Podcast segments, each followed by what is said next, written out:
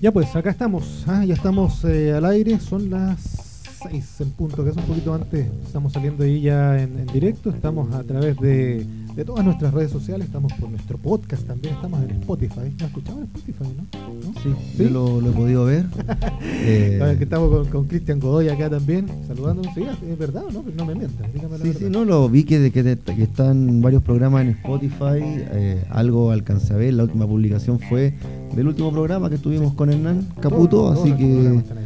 Eh, bien tener la posibilidad de aparecer en, en distintos medios que que tengamos la posibilidad de, ofrecer al alcance de, todos eh, la posibilidad de, compartir, de escuchar de fútbol, de, con, con, otra mirada, desde otra arista distinta a lo que te pueden ofrecer de repente otros medios que un poquito más resultadista, más más contingente, que está bien, es parte de, pero nosotros buscamos siempre un enfoque diferente y nos gusta eh, tener este, esta mirada más docente, más analítica de los distintos temas. Eso, eso es lo bueno, ¿no? La, mirada mucho más educativa que, que damos ahí. Estamos así eh, comenzando nuestra nuestro programa de hoy. Eh, afortunadamente también se ha pasado un poquito el frío, estuvo demencial estos últimos días, así que esperemos que baje un poquito más con, esto que se viene también de la selección que tuvo este partido, que lo, nos vamos a enfocar en eso justamente hoy, con este partido que tuvo frente a, Cuba, donde ha habido voces que se han levantado, que, de qué sirven estos partidos, estos partidos no sirven de nada, que mejor que aquí, que allá. Bueno, aquí lo vamos a conversar con con Cristian, porque ya en dos días también, dos días más, se va a jugar otro partido frente a la República Dominicana y después también con Bolivia. En Santa Cruz de la Sierra. En Santa Cruz de la Sierra, un lugar que conoce bien también eh, Cristian, allá eh, por lo menos con un clima mucho más favorable. Eh, vamos, con, vamos con eso, ¿no? Vamos con, lo que se vio frente, han pasado unos días, pero en, en este pasar de día no es menor tampoco la reflexión y el análisis que se puede hacer en este compromiso de esta victoria frente a Cuba, ¿no? Allá en ese frío Concepción. ¿Cómo lo viste? ¿Qué te pareció? Eh, bueno, el, partido en sí, eh, desde cierto aspecto, eh, como para probar jugadores de forma individual, la verdad es que no, no dejó mucho, no nos deja mucho porque el, rival te ponía una vara más bien baja. Entonces podríamos decir, aprobar este examen era algo relativamente sencillo eh, teniendo en cuenta que la mayoría de los jugadores ya jugando en el medio local tenían cierta ventaja versus eh, muchos de los jugadores de la selección cubana, una selección bastante débil, eh, tanto en lo individual como en lo colectivo, que eso es súper importante, porque de repente hay selecciones que no tienen muchos nombres, pero tienen un, un muy buen funcionamiento ya versus otras selecciones que de repente tienen muy buenos nombres y no tienen un gran funcionamiento colectivo eh, Cuba no mostró ni lo uno ni lo otro. Eh, pero ¿qué es lo, importante acá? Que acá podríamos decir tenemos un mini proceso, ya donde eh, tal vez enfrentadas a un par de selecciones como Cuba o como República Dominicana, que por ahí está un poco ninguneado, porque se cree que no, tiene mucha relevancia.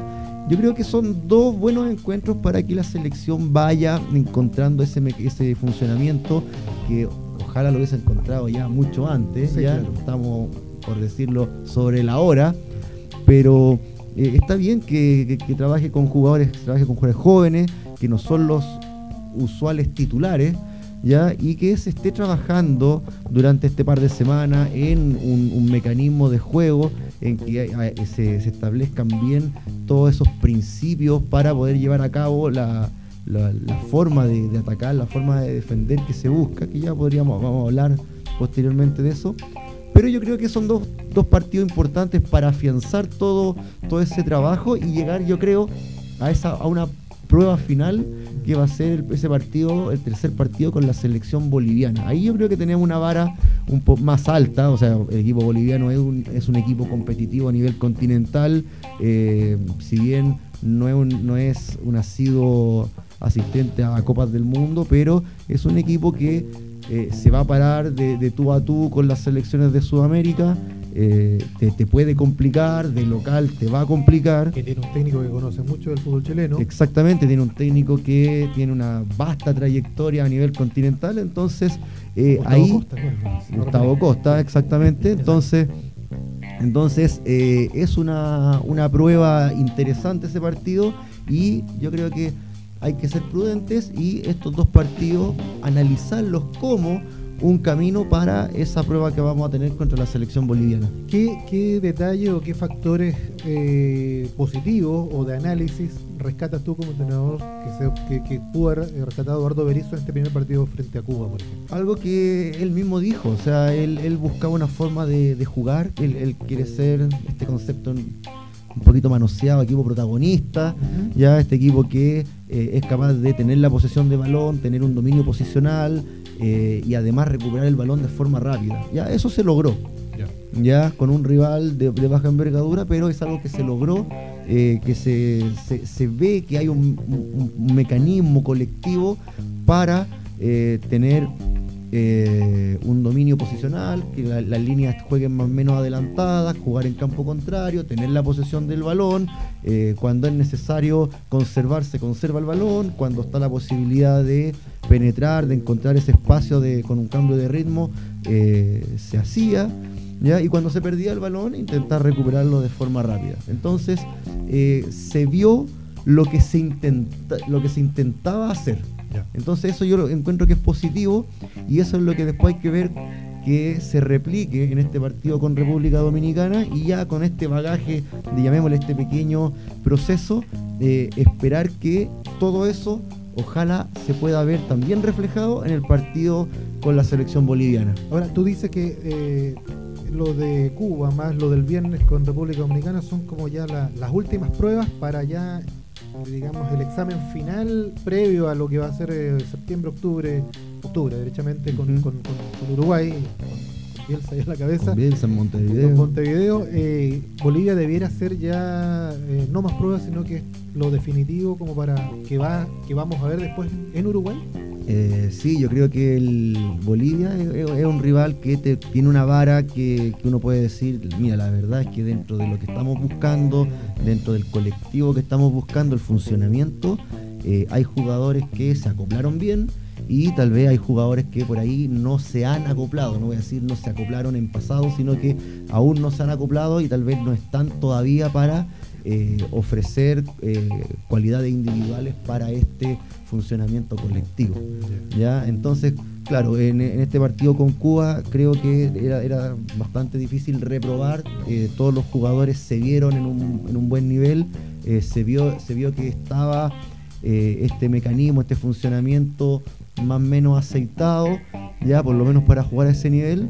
Entonces ahora creo yo que eh, lo que tiene que buscar eh, el profesor Berizo en, estos días de trabajo que tiene es continuar con ese proceso en el partido con República Dominicana y tratar de llegar en el mejor pie posible a, este partido final con, con, con, los equipos bolivianos. Ahora, el viernes debiera o debiera o va a cambiar más nombres va o, debiera a lo mejor mantener un poquito esa base que presentó con, Cuba y reforzarla?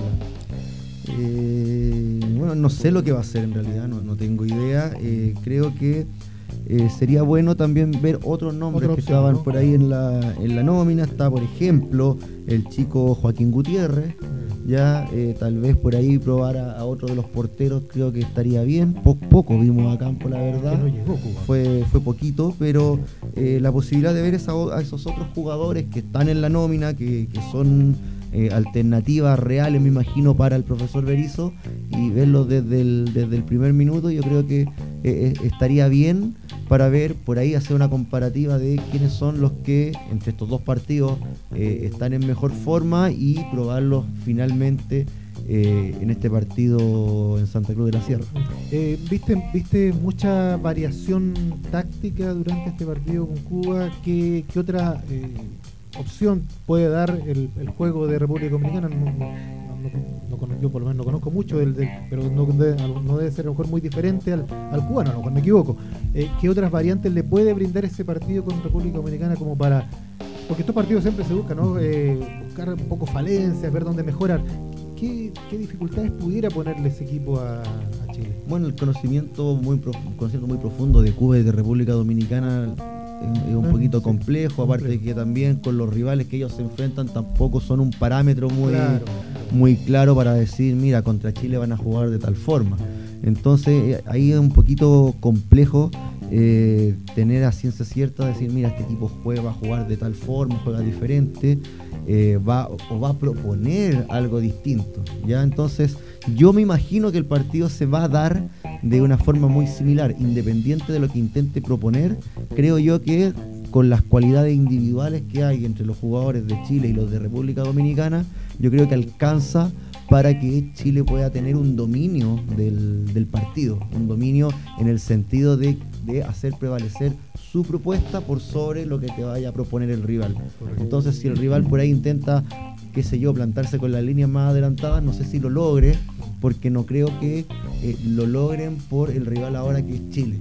Entonces, eh, por ahí yo creo que se debiese dar un partido relativamente parecido y en ese sentido, lo más probable es que eh, República, República Dominicana, al igual que Cuba, eh, terminen proponiendo jugar rápido, ataques inmediatos, contraataques, ya en el momento de la recuperación del balón, porque no, los veo teniendo una posesión larga del balón como para lograr hacer un, un adelantamiento de las líneas y hacer un ataque posicional en campo contrario. Individualmente, ¿qué fue lo que más te, gustó, te llamó la atención de este partido con Cuba? Salió figura Marcelino Núñez, con dos goles, eh, para muchos la figura. Eh, no sé si lo fue a tu juicio. ¿Y qué otra, otro eh, elemento táctico destacarías también?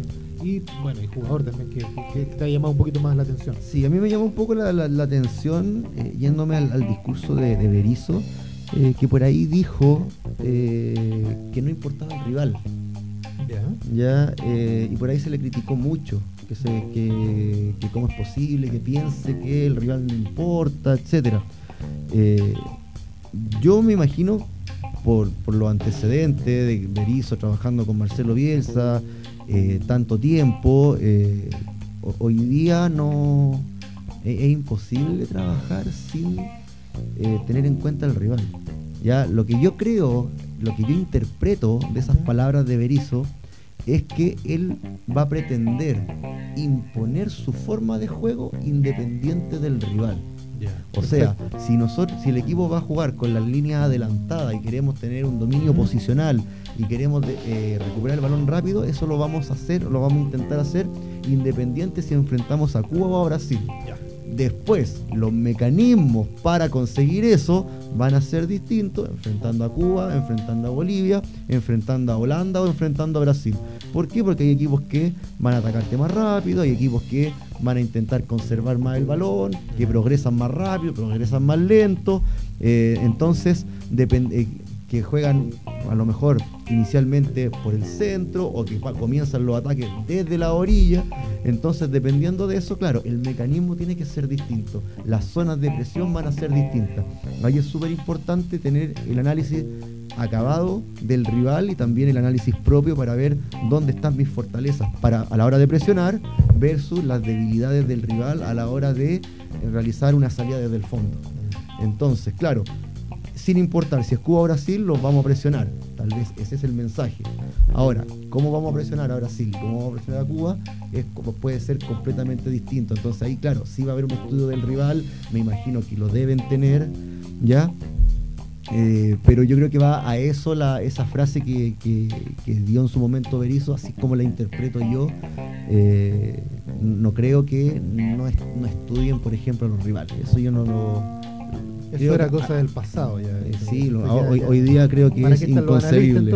Exactamente. ¿Ah? Y, hay un grupo de análisis grande y potente. Entonces no, no creo que tengan un grupo de analistas para no analizar a los rivales. Se encuentra un poquito incluso absurdo pensar que eh, la forma de, trabajo de este cuerpo técnico iba a ser así. Eh, me quedo con eso, me quedo con, la, con la forma clara ya. O sea, el hecho de jugar con un rival como Cuba dejó eh, bien clarificado cuál es la idea de, de Berizzo, que de repente jugando con selecciones como Corea del Sur en su momento o Marruecos se veía un poco complejizado porque uno una cosa es lo que uno pretende y lo que uno propone versus lo que, lo que, te, deja hacer. Lo que te deja hacer.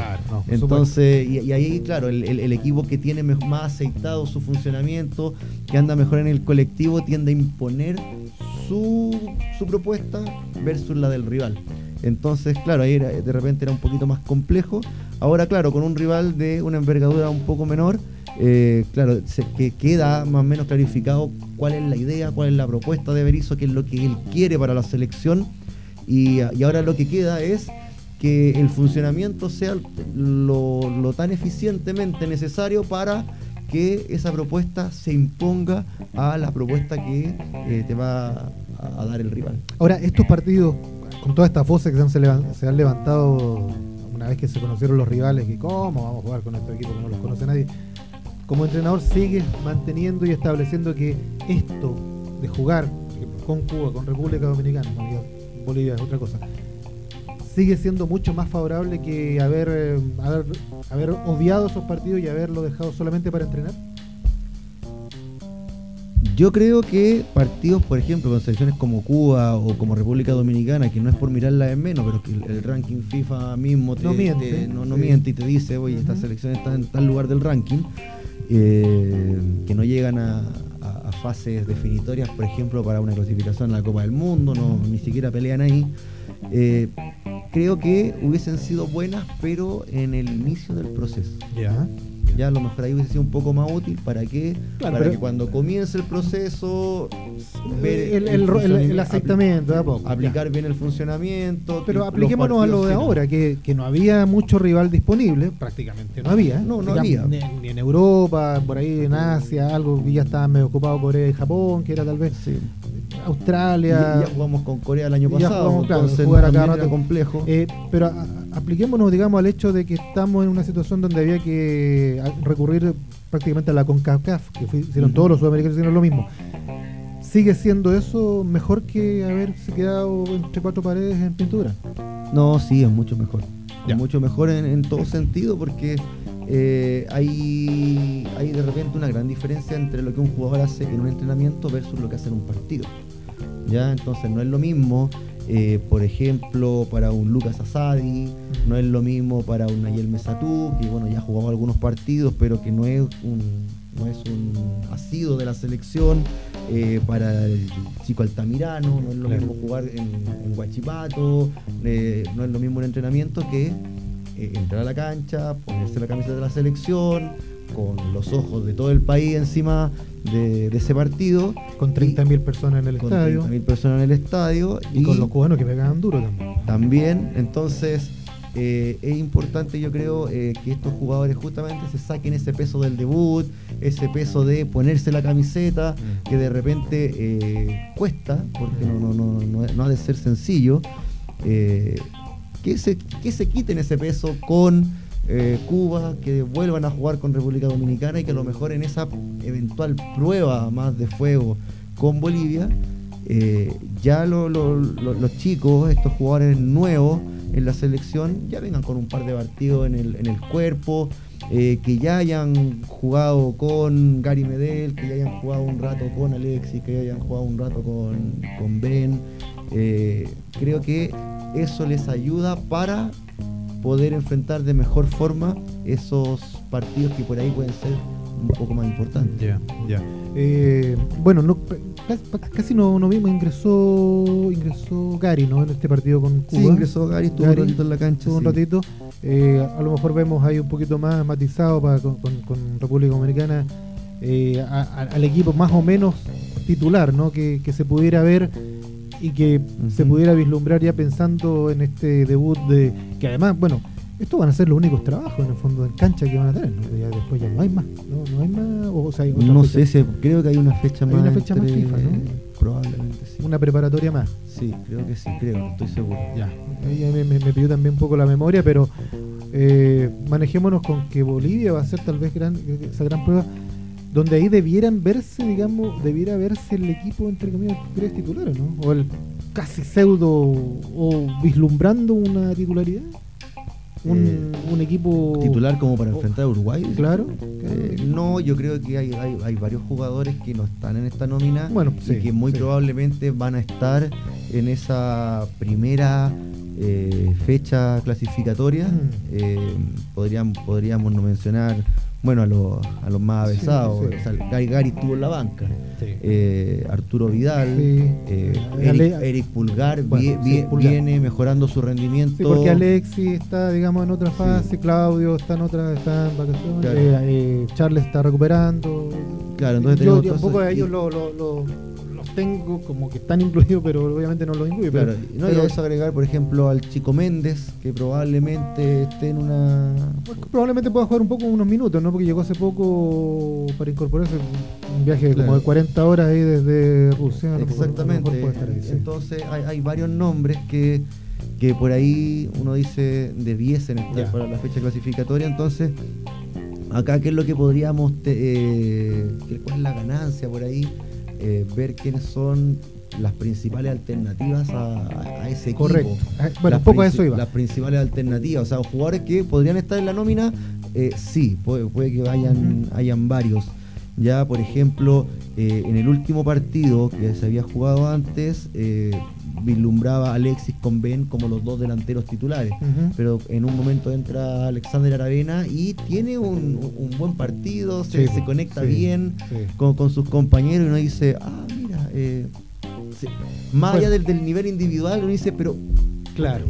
se, se metió bien en el colectivo, se- en, el, en el engranaje, o sea, entonces como que a mí me dejó un, un gustito dulce ver a Aravena en ese último partido eh, antes de esta, de esta fecha doble. Eh, Un poco iba a eso, ¿no? Que, que con esto, yo lo siento así, eh, la. No quiero usar la palabra brecha, pero bueno, la voy a ocupar igual.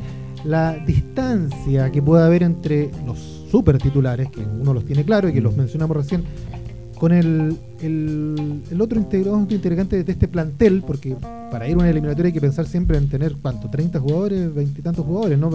Quizás un poco más, quizás Bueno, más, tal vez un 35, 35 más, jugadores. que van a ir apareciendo durante. Claro, que esa distancia, por ejemplo, que hay entre un Brereton o un Alexis con un mismo que tú, Alexander Aravena, no sea tan larga, ¿no? Exactamente. Y Yo creo que ahí es- va por ahí un poco el- el- lo que yo te consultaba, esto de- del- del plantel y de lo que se está respondiendo en cancha, de que eh, Suazo por la izquierda a lo mejor va a tener un, un jugador que le va a estar ahí Pisando los talones, pisando los talones, haciéndole esa sana que- competencia claro, que, que- es súper Claro, importante. que Méndez tal vez ahí con, con Marcelino van a estar eh, junto con, con Vidal muñequeándose, no va a ser tan, tan distante como otrora que era indiscutido, Sí, indiscutido. teníamos una escena que prácticamente no se tocaba. no se tocaba. Entonces, ¿tú sientes que esas brechas de, de plantel entre los jugadores que estamos viendo ahora con los super titulares que siguen ahí vigentes, se ha cortado un poquito? ¿Está más atomizada esta selección?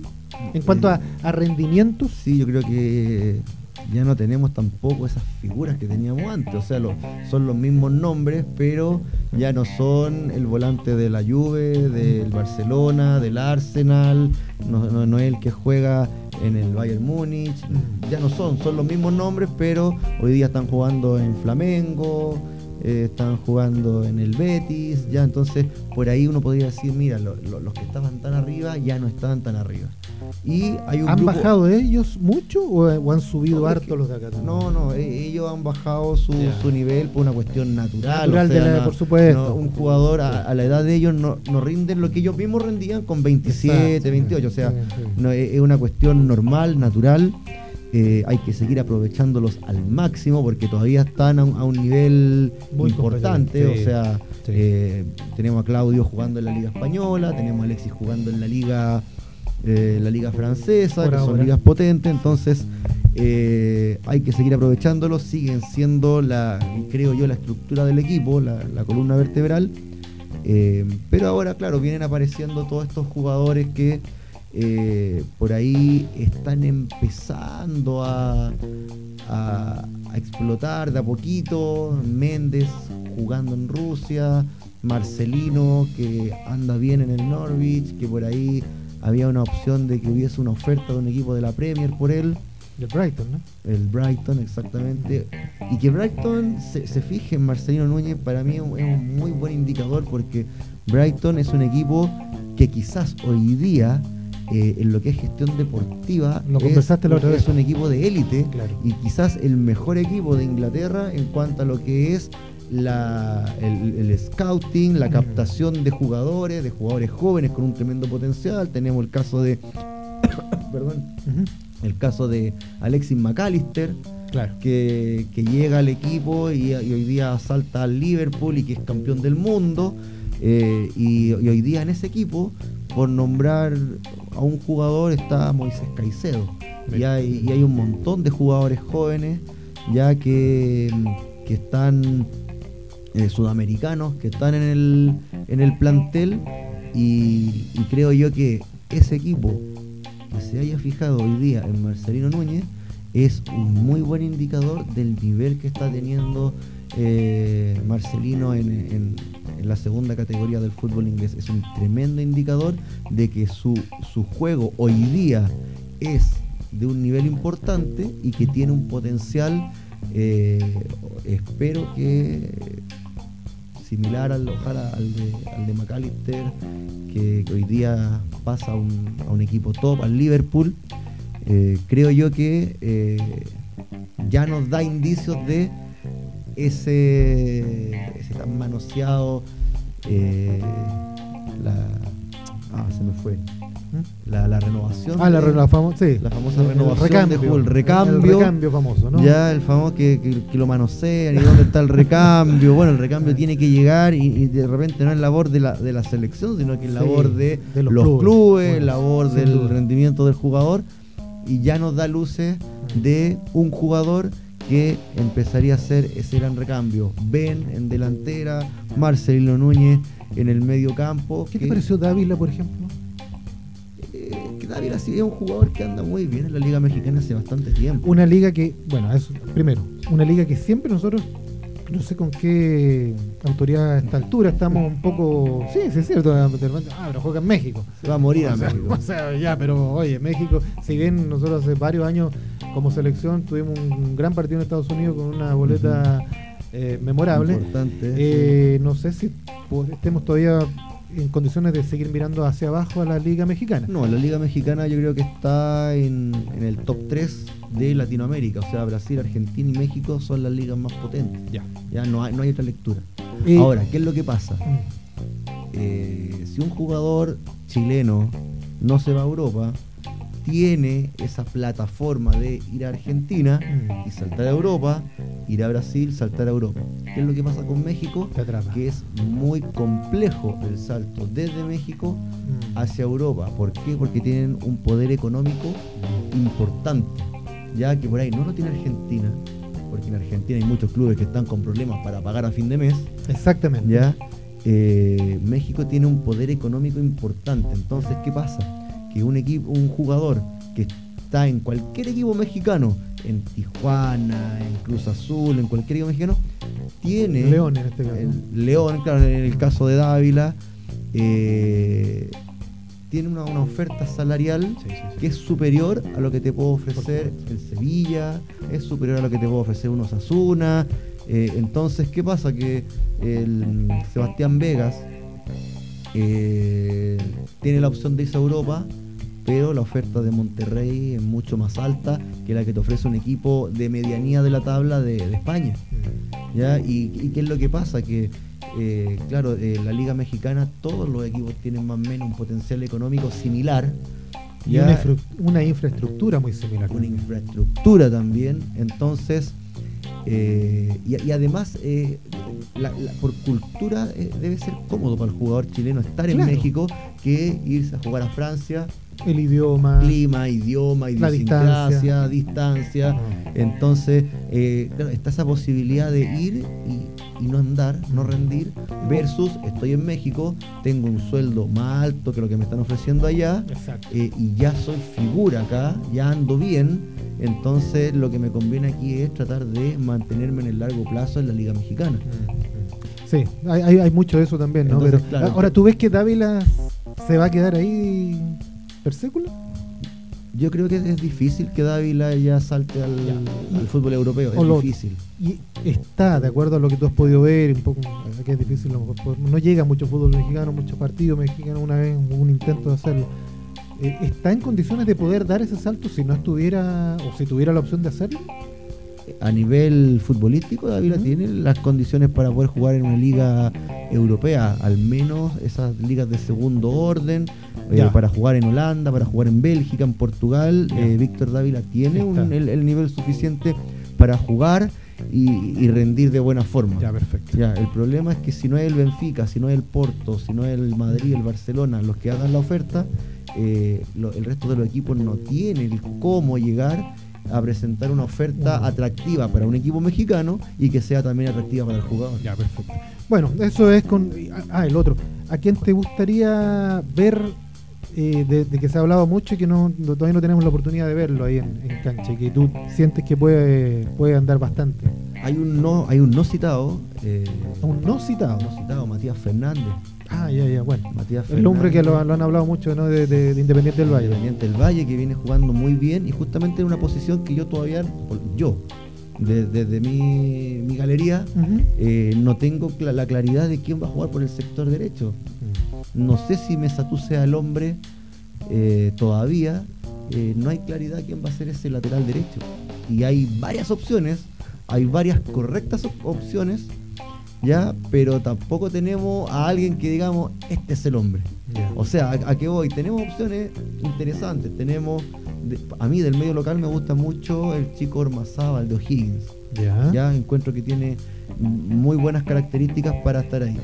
Eh, Joaquín Gutiérrez, también de, de Huachipato, muy buenas condiciones para jugar ahí. Eh, si nos vamos afuera, tenemos la opción de Guillermo Soto, ex palestino que está jugando en Huracán y que es titular en Huracán, que está en la parte alta de la tabla en Argentina. Eh, está la opción de, bueno, de Nayel Mesatú, que, jugó el otro día con Cuba, que también eh, está en Bélgica, está en una liga competitiva y, es muy joven también. Claro. tenemos el, bueno, el caso de, de Matías Fernández, que juega en Independiente del Valle a nivel sudamericano, está bien, pero juega en una liga como la ecuatoriana, que no es menor que la, nuestra, juega a nivel continental constantemente y es actualmente campeón de la Copa Sudamericana. Entonces, si bien no tenemos una superestrella en ese puesto, pero tenemos por lo menos cinco opciones que son más que válidas. Ya. Entonces yo creo que ahí eh, Eduardo Berizo tiene una, tarea importante. Y por ahí alguno podría postular a que continúe también jugando Mauricio Isla. Si estuvo en el, torneo local, hubo partidos en los que no anduvo para nada mal, eh, un poquito eh, intermitente su rendimiento, como lo fue Católica también durante el campeonato. Alguien podría postular la, la, continuidad de, Mauricio Isla. ¿Tú lo, postularías? Yo creo que es momento ya de, eh, buscar, otro, jugador. ¿Por qué? Porque eh, lo, que, lo que hablábamos en capítulos anteriores, el, hecho de dónde juegas, claro. te, da un, indicador de a qué intensidad estás jugando. Mm. Entonces el hecho de que estés en Chile y que no la estés rompiendo en Chile, mm. ya eh, te da a entender de que otros laterales que están en el medio local, más o menos ofrecen el mismo rendimiento que tú, pero a lo mejor tenemos muchachos como Fabiano, Fabiano Almazábal que eh, tiene una edad para jugar dos clasificatorios. Nayel Mesatú, tres, cuatro clasificatorios podría jugar. Claro. Entonces, eh, creo yo que al no tener un jugador, o sea, al tener un jugador de esa edad que no está marcando diferencia versus otros jugadores, yo optaría, por un lado, por jugadores que pudiésemos proyectar eh, también a, a, futuro, a que puedan completar de buena forma todas estas clasificatorias. Ahora, para el primer partido, con Uruguay en el centenario, quizás la experiencia eh, podría eh, ser también un factor importante. Mm. Entonces yo creo que no es descartable. Ya.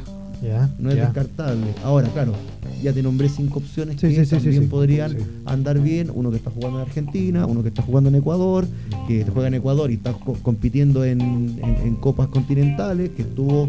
Eh, es curioso que no haya estado en esta cita. Es, que, hay varios. Ese es el punto, que tenemos, hay, varios nombres. y, quizás se me queda alguno en el tintero, entonces eh, alguien podría postular hasta el Tortao Que, está en Argentina, que, a lo mejor vuelve y vuelve en un muy buen nivel. Entonces, eh, hay hartas opciones, sin ni uno de que podamos decir, no, este se despegó, así como en su momento por la izquierda teníamos varias opciones, pero de repente Gabriel Suazo se va a Francia, es figura en Francia, anda muy bien, está jugando en una liga competitiva y uno dice, bueno, ya por la izquierda el nombre es Suazo. Entonces, pero por la derecha todavía no tenemos uno que se destape con, con su Que rendimiento. sea, claro, que sea. Que uno, diga- que uno diga con claridad, no, este tipo está a otro nivel. Que sea la isla de Otrora, ¿no? De- de- de Exactamente. antaño, que sea la isla de antaño, que era prácticamente un, un número fijo. Eh, ya, bueno, eso con la selección. Vamos a esperar lo que pasa el día viernes, eh, este segundo partido, donde también después vamos a analizarlo. Y, y quiero también cerrar un poco este capítulo de la selección. Quiero eh, entrar a otro te lo quería plantear también. Porque siempre hemos hablado de la, liga chilena, ¿no? La liga chilena que siempre están aportilladas. Eh, y estamos hablando justamente de cómo están emergiendo nuevos valores, nuevas figuras, nuevos jugadores. Sin embargo, miramos también eh, hacia el lado y vemos a un Suazo que está brillando, si bien está en primera vez, pero sigue siendo un lujo. Eh, ¿Descartable? Eh, es complicado. Es complicado porque está en la B. O sea, Está en la B, claro. como lo tuvo Pato Yáñez para el 82. Sí, exactamente. Eh, pero. eh, En el mismo equipo, de hecho. Exactamente. Qué coincidente. y hablando de, de, de mismo equipo, eh, anotó un gol Echeverría. Claro. Echeverría y no, no había anotado por la selección un jugador activo de Everton Mira. desde el doblete de Ivo Basay en la Copa América. Sí, allá en, a Brasil. en Brasil, allá en Córdoba. Exactamente. Tremendo De- desde ese partido que no anotaba por la selección un jugador Mira. de Everton que esté jugando, o sea, siendo citado del club. Tú Un lo ves, detalle, tú- un detalle. Sí, sí, no sé. Tú, tú ves difícil lo de lo de Suazo. o sea, sí, es, complejo que un jugador de segunda división de la B.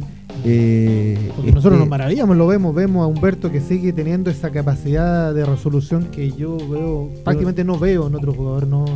Pero el problema es que, o sea, el yo- pro- el- la capacidad de resolución con el tiempo y espacio que te permite que te la permiten, por supuesto. Que te No, permite la B. que a no lo, a mejor si hubiésemos, no, hubiésemos, Ahora, hubiésemos, visto a- poquito- a, Humberto frente a Cuba, Chile habría ganado como 10-0. Quizás, Quizás, nunca, nunca se sabe. Quizá, o sea, no, yo- no, cu- no cuestiono la, la- la- la capacidad tremenda de Chupete, o sea, es una cuestión brutal esa capacidad que tiene para, Mm. para finalizar jugadas y por ahí teniendo en cuenta lo, lo, que, lo que nos costaba anotar eh, durante... Lo que nos cuesta todavía. Sí, todavía en realidad todavía nos cuesta.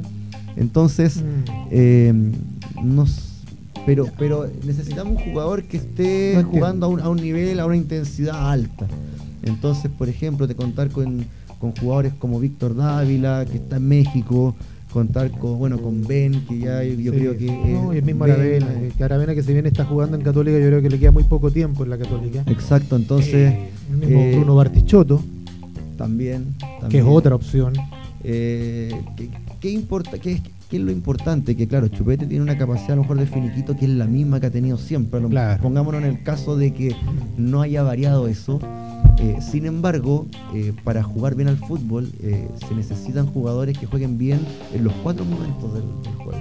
O Ah, sea, a ver. que jueguen bien en el momento de atacar, pero que también jueguen al- bien en el momento de defender, Ya. que jueguen bien en el momento en que se recupera el balón, que juegue bien en el momento en que se pierde el balón.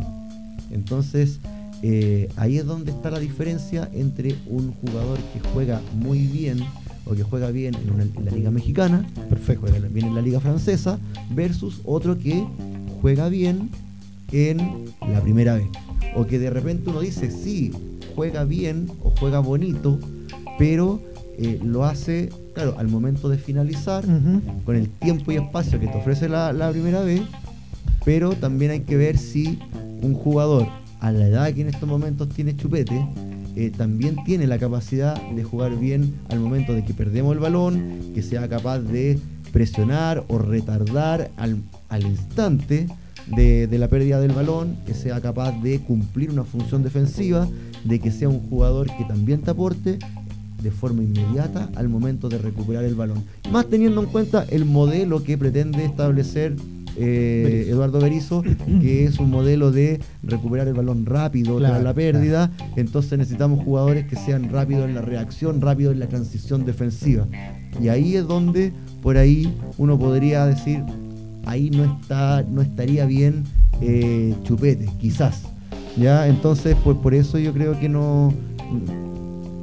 Opta por lo menos en este en esta pasada por otros otros otros jugadores que le puedan ofrecer eso, rendimiento en los cuatro momentos del juego. Yo te lo planteaba y lo hice a propósito justamente porque era un, es un tema, un tema de la, del hincha, de, incluso de algunos colegas en otros programas, incluso de algunos ex futbolistas y ex seleccionados que amigos también y compañeros de, del mismo chupete que se les hizo esa pregunta y ellos decían que el jugador es de momentos, el seleccionado es de momentos.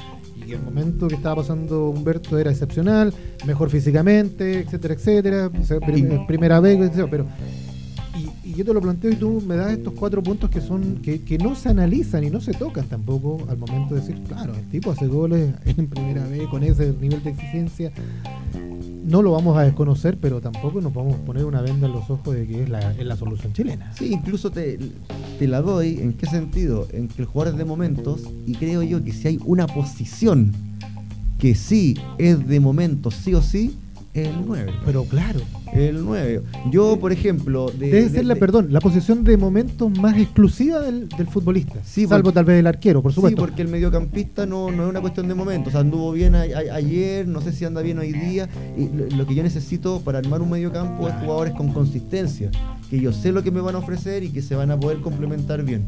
En el delantero uno podría decir, mira, ¿sabes qué? Este equipo, este jugador no había anotado en todo el año pasado, pero resulta que eh, hace un mes y medio viene anotando, anotando, anotando, y yo digo, bueno, a lo mejor este tipo viene con la pólvora sequísima, eh, es cuestión de que venga, lo, ponemos a jugar y va a hacer los goles. Y a lo mejor pasan incluso 89 minutos que no la toca, pero viene y la toca y adentro. Exactamente, entonces claro, eh, la posición del 9 uno podría decir, ¿Podemos llamar al goleador del momento? Sí, yo siempre he sido de la idea de que al goleador del campeonato, chileno obviamente, al goleador del campeonato debiésemos tenerlo en la nómina. Debiese estar. Ese jugador que a lo mejor eh, a lo mejor nos tapa 90 minutos porque podemos cuestionar la, liga chilena, de, del nivel que tiene.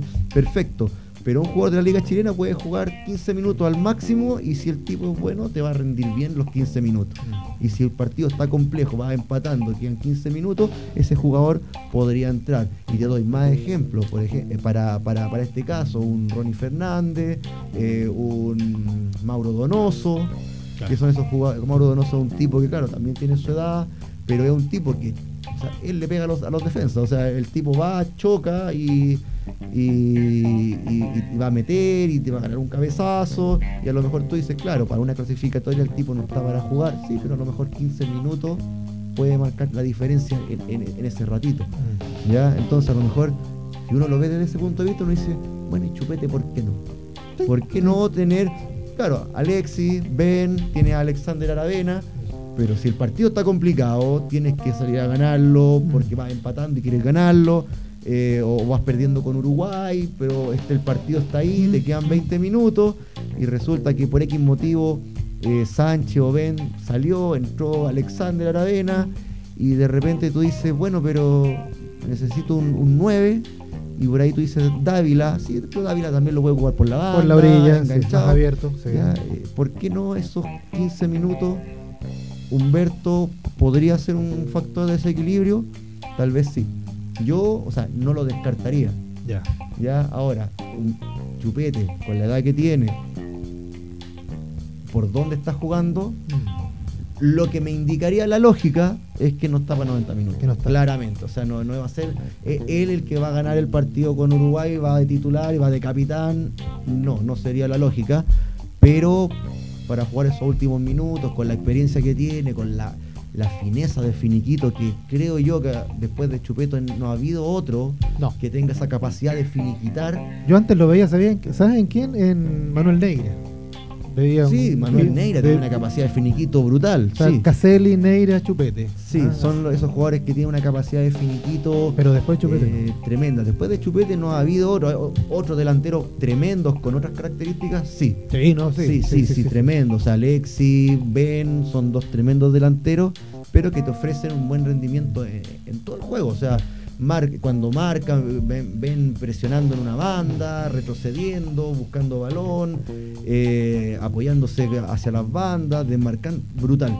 ¿Ya? Pero un jugador que tenga esa fineza de finiquito, después de Chupete no ha habido otro como él. Porque tú me, claro, uno puede decir, ah, Marcelo Sala. Sí, pero era como, era, era como diferente. Era distinto, era, era, otra, era otra, otra, cosa. otra cosa, o sea, sí. Y para, que tenía Iván, capa- o sea, para que Iván también. capacidad de, de finalizar jugadas como controlar con el muslo y patear. Claro, y- no, sí, sí. Te, te la doy, tremendo gol en Wembley, y, y- y hizo un gol similar en, en River, en, Copa, en. Copa Internacional, pero esa capacidad resolutiva que, que tiene Chupete es distinta, es una, una- una- una fineza, una calidad Sí. eh, distinta a todos. Y pegarle con las dos piernas igual. O sea, Exacto. Tú, tú Negrón de izquierda, derecha, eh, era, era realmente. Uno no sabe si es zurdo o derecho o sea, en algún momento. Pero bueno, eh, iba por ahí un poco este, este juego, ¿no? Es una especie de, de juego de pu- puesta a prueba. Ahí, ahí, ahí lo, que, lo, lo- lo importante es que, por ejemplo, el, el entrenador se vaya poniendo en todos los casos posibles y buscando soluciones para los casos eventuales. Mm. A lo mejor Víctor Dávila puede ser un mejor jugador para aguantar 90 minutos, Claro. a lo mejor. Pero también pueden ser en los distintos casos. Mira, me quedan 15 minutos, puedo ir ganando, puedo ir empatando, puedo ir perdiendo, o puedo estar en la obligación de anotar o en la obligación de aguantar un resultado. Entonces, cuando tengo la obligación de, de anotar, porque voy perdiendo 2-1, porque voy empatando y necesito los tres puntos, eh, para esos 15 minutos, no necesito un 7 pulmones, no necesito un jugador que me aguante 90 minutos, no necesito eh, un jugador a lo mejor que, que presionen demasiado, lo que yo necesito es alguien que la eche adentro. Exacto. Y, a- a lo- y los otros jugadores que vayan, que presionen, que la refriega, todo lo que quiera. Pero necesito ese jugador distinto. Y a lo mejor para una situación así, no vale tanto el donde juega, no vale tanto la edad, no vale tanto la capacidad, las capacidades físicas, re- resistencia, resistencia a la fuerza, lo que sea. Ahí lo mejor lo que yo necesito es eh, un jugador inteligente, un jugador táctico, ya que tiene que ver con la toma de decisión con balón, eh, la toma de decisión sin balón y, que te ofrezca algo, al- algo distinto. Eso es lo otro. ¿eh? Eh, hablábamos de los nueve, de- hay jugadores que entienden el juego. Sí. El juego, el juego en su totalidad. No es ir a pararse en el punto penal, esperar que te caiga la pelota. Y hay, estos jugadores lo tienen. ¿me Sí? O sea, tienen este- eso de saber cuándo subo, cuándo bajo, dónde me desmarco, dónde, cuándo subo, cuándo me Bueno, abro a la un- orilla. Un caso que, bueno, que de repente no es el mejor ejemplo, pero Messi eh, no es un jugador que participe en todas las acciones del juego. Sí, de repente Pero, pero hay que tener ojo ahí porque de eh, cuando el equipo rival tiene el balón, él no participa en el juego defensivo, ah, en el duelo. Ya no está marcando líneas, pero él se está desmarcando. Es un concepto que es súper importante que es el atacar mientras se defiende o el defender mientras se ataca. Ya. ¿ya? Entonces, por ejemplo, cuando el equipo no tiene el balón y, el, y Barcelona, ten- hablo del Messi, del Barcelona, Sí, sí, cuando sí. Barcelona tendía a presionar en campo contrario, eh, Messi lo que él hacía era que tú lo veías, tú lo veías caminando. Tú dices, ah, este no hace nada. Pero Messi lo que estaba haciendo es caminando tranquilamente, buscando, observando y buscando el espacio para que cuando Barcelona recuperase el balón, él pudiese aparecer. Entonces él está atacando mientras el, equipo está Mentalmente. mientras el equipo está defendiendo. Muy bien. Entonces, cuando el equipo recupera el balón, yo ya estoy en posición de, de ofrecer ataque de forma inmediata. Perfecto. Y ahí es cuando él, claro, tú lo ves caminando solo, sí, caminando solo. ¿Qué quiere decir? Que estoy ubicado en un espacio donde no tengo rivales cerca, estoy, tengo ganado espacio y tengo ganado tiempo. Entonces, cuando el equipo eh, recupera el balón, yo hago un desplazamiento, recibo el balón y recibo un balón ya con ventaja. ¿Ya? Y Con la idea ya incluso de qué es lo que tengo que hacer, y ya, digamos. y ya estoy viendo quién es el que está allá, quién es el que está allá, este está presionando allá, cuando recuperemos el balón y el balón me llegue, él se va a desmarcar. O me juego la individual. él recibe el balón pum, y juega con el compañero, o si el, el compañero arrastra alguna marca, me, me genera el espacio a mí y define. Y por eso el tipo define tanto lo que define. Exacto. No es porque se- o sea, es, tipo, es extraordinario, pero además de extraordinario, se genera eh, situaciones más favorables para poder eh, explotar su genialidad. Y por contrapartida está el otro concepto, ya que, lo, ya que por ahí lo, lo- lo tomé, que es el defender mientras se ataca. Donde tenemos jugadores que eh, el equipo está atacando, están todos los jugadores en posiciones ofensivas, están todos explotando los espacios, pero él está defendiendo. O sea, él está viendo cuando el equipo cuando pierda el balón, ¿por dónde me va a atacar? Es probable que busquen el contraataque por acá y él está ubicado en una posición defensiva. Entonces, cuando el, rival recupera el balón y cuando inician ese contraataque, que es para pillarte mal parado, él ya está ahí tomando la marca. Jugadores, por ejemplo, que hacían muy bien esa pega, Macherano o Leandro Somoza. Macherano lo, lo tomo porque es un jugador que estaba en Barcelona, en un equipo top, y el tipo de repente jugaba de volante central, jugaba de defensa central. ¿Por qué? Porque hacía muy bien esa pega. Y saco otro ejemplo, Leandro Somoza, siempre en las clases saco ese ejemplo. ¿Por qué? Porque Somoza era un jugador que tú lo veías y era malo. Técnicamente no era bueno, el tipo físicamente, el tipo medía casi un metro noventa, un tipo fuerte, eh, fuerte en la marca, pero ¿qué era lo que tenía? Estaba siempre muy bien ubicado. Ya. Entonces, por ejemplo, el tipo llega a Villarreal, desde Boca llega al Villarreal, y Villarreal eh, era un equipo que tendía a adelantar sus líneas, jugar muy bien, y cuando perdían el balón, él tenía una muy buena lectura del juego y ya sabía por dónde iban a atacar. Entonces cuando venía el juego del equipo rival, o primero él ya estaba marcando y obligaba a tener que jugar por otro lado, lo que, lo que te daba tiempo para que los compañeros se, se reagrupen, o simplemente ya estabas con la marca tomada y si el balón le llegaba, entraba en duelo directamente y en caso de que perdiera el duelo, hacía ese tan eh, de repente mal visto, pero extraordinario a veces, ese foul táctico. El foul. Entonces, ¿qué pasa? Que en ese tiempo Villarreal era súper difícil hacerle goles en la contra, en un contraataque, porque el equipo generalmente no estaba mal parado y no tenía grandes nombres. En, defensa tenía defensores promedio, pero era un equipo que se defendía bastante bien. ¿Por qué? Porque cuando podían quedar mal parados, recurrían a este jugador que taponeaba el ataque rival de forma inmediata o recurrían al foul y el equipo se reorganizaba.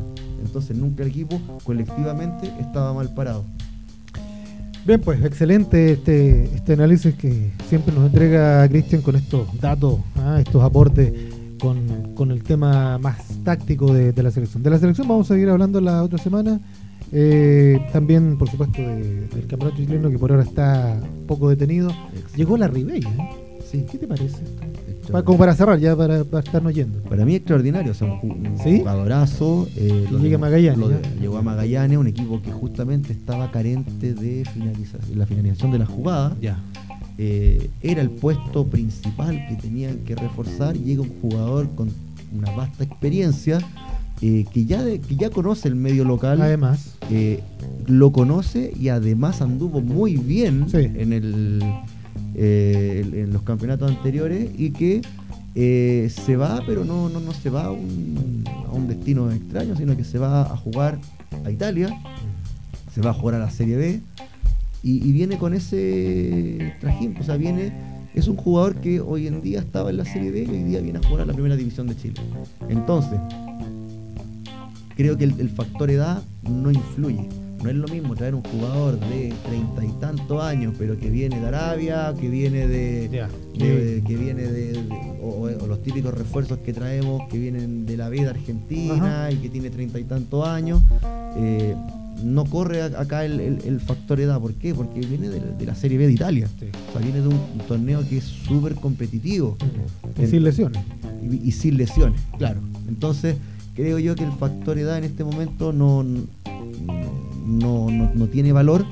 Eh, lo que necesitan es un jugador que finalice la jugada y creo yo que la Ribey es un tremendo nombre para potenciar a este Magallanes que está bastante complicado, si no me equivoco tiene 8 puntos, eh, y para salir, solo para salir de la zona de descenso mm. tiene que descontarle 8 puntos al que va ante penúltimo. Entonces tiene que... Copia poco Copiapó, no sé. No, me acuerdo. Bueno. No, penúltimo va a Copiapó, si no me equivoco. Ya.